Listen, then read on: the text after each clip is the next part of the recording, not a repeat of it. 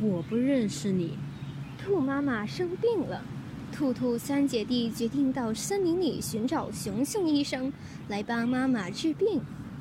出发前，兔妈妈提醒兔宝宝：“不要跟陌生人说话，不要拿陌生人的东西，更不要跟陌生人走。”三姐弟跟妈妈告别，手牵手离开了家，往森林走去。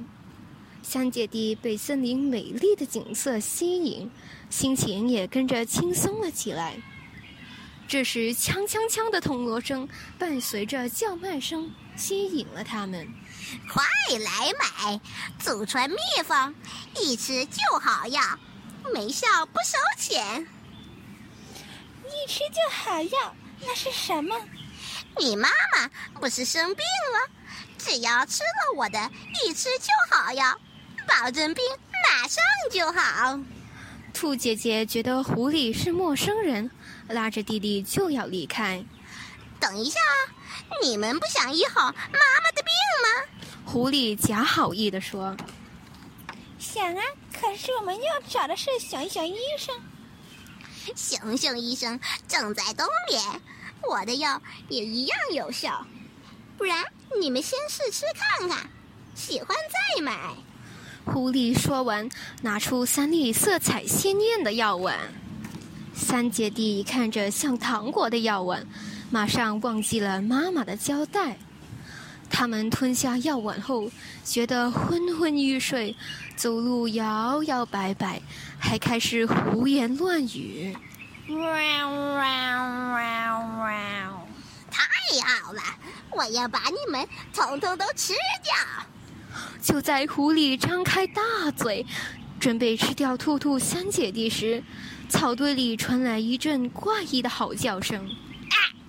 胆小的狐狸吓得一溜烟就逃走了。呱呱呱！原来是仗义勇为的鸭太太吓走了狐狸。我知道熊熊医生在哪里冬眠，我带你们去吧。